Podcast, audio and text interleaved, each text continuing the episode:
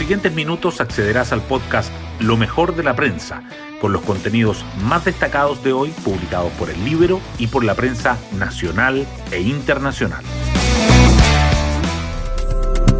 Buenos días, soy Magdalena Olea y hoy martes 21 de septiembre les contamos que el Congreso y la Convención parecen estar compitiendo por el protagonismo de la agenda informativa. El primero recibió ayer el proyecto de ley corta de pensiones y se alista a votar el cuarto retiro. La segunda prepara la discusión en particular de las propuestas de reglamento y debate qué hacer con Rojas Bade, que anunció su renuncia. Las portadas del día. El proyecto de ley corta de pensiones acapara los titulares principales. La tercera dice que tendrá un costo de 1.100 millones de dólares y que se financiará con cambios a cinco exenciones tributarias. El Mercurio agrega que el principal financiamiento será por ajuste en exención del IVA a la construcción y los servicios. El diario financiero señala que el ajuste a las exenciones también incluye un impuesto a las ganancias de capital de 5%.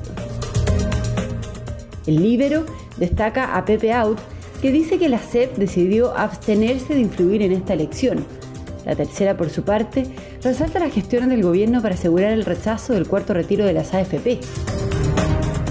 Las noticias relacionadas con la convención igualmente sobresalen en portadas.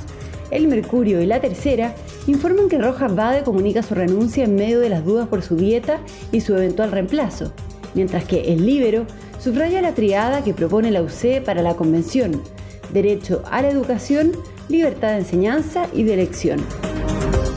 La difícil situación del gigante inmobiliario chino Evergrande también está presente en los titulares.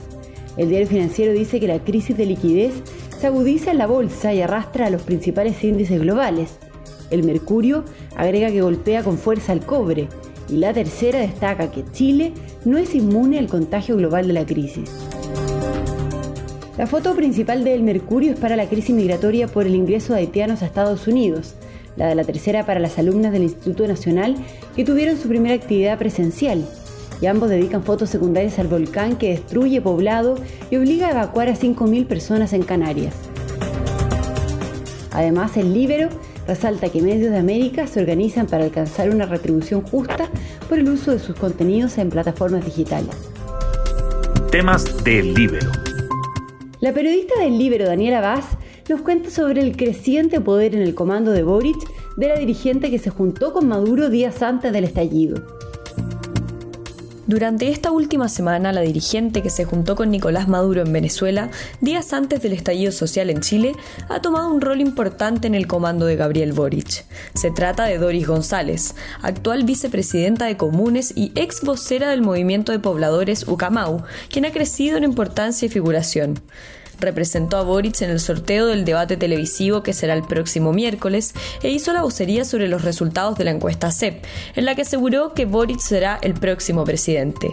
Hace dos años, la trabajadora social se encontraba en Venezuela, invitada por Maduro y refiriéndose a él como el presidente de la patria grande, y adoptando el legado territorial de Chávez para establecerlo en Chile en el futuro.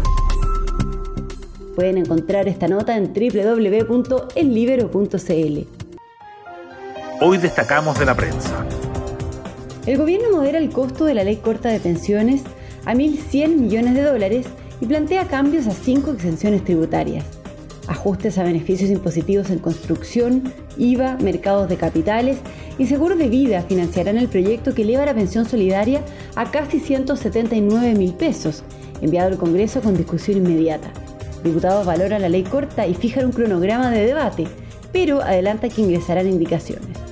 Los expertos aterrizan los efectos de cambios propuestos en materia tributaria, aunque esperan que Hacienda entregue más detalles. Los ministros de Hacienda y de la SECPRES han intensificado los contactos y reuniones con diputados oficialistas para evitar que el cuarto retiro avance al Senado. En tanto, el candidato presidencial oficialista Sebastián Sichel dijo que espera que los parlamentarios de Chile Podemos Más prioricen mejorar las pensiones en el país y que alguna vez no estén pensando en los intereses electorales de corto plazo. Por su parte, diputados de oposición se abren a que el cuarto retiro sea tributable ante la incertidumbre sobre su respaldo. El constituyente electo de la lista del pueblo, Rodrigo Rojas Bade, publicó un video ayer anunciando que renunciará a la convención, y diciendo que no volverá a asistir, conectarse en forma remota o participar de ninguna otra votación independiente de su estado de salud. La Constitución, sin embargo, solo permite dejar el cargo en caso de enfermedad grave e inhabilitante. Tampoco establece mecanismo para su reemplazo. Y entre los convencionales hay distintas posturas respecto de lo que corresponde hacer con el cupo que quedó vacante. La crisis de Evergrande arrastra los mercados globales y golpea al cobre, al peso y al IPSA. El gigante inmobiliario chino camina hacia el abismo, sin que se visibilice todavía el socorro de Beijing, y algunos inversionistas temen que su colapso tenga un impacto similar al de Lehman Brothers en 2008.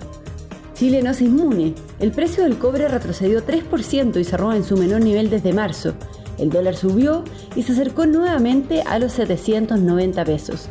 Y la bolsa de Santiago cayó casi 4%, afectada también por factores internos. Y nos vamos con el postre del día. Arturo Vidal se resiente y estará otra semana sin jugar. Exámenes practicados el domingo confirmaron la distensión en el muslo derecho que aqueja al volante del Inter de Milán. El jugador quedó descartado para el partido de hoy ante la Fiorentina e incluso se perdería el del sábado ante Atalanta. Bueno, yo me despido, espero que tengan un muy buen día martes y nos volvemos a encontrar mañana en un nuevo podcast, Lo mejor de la prensa.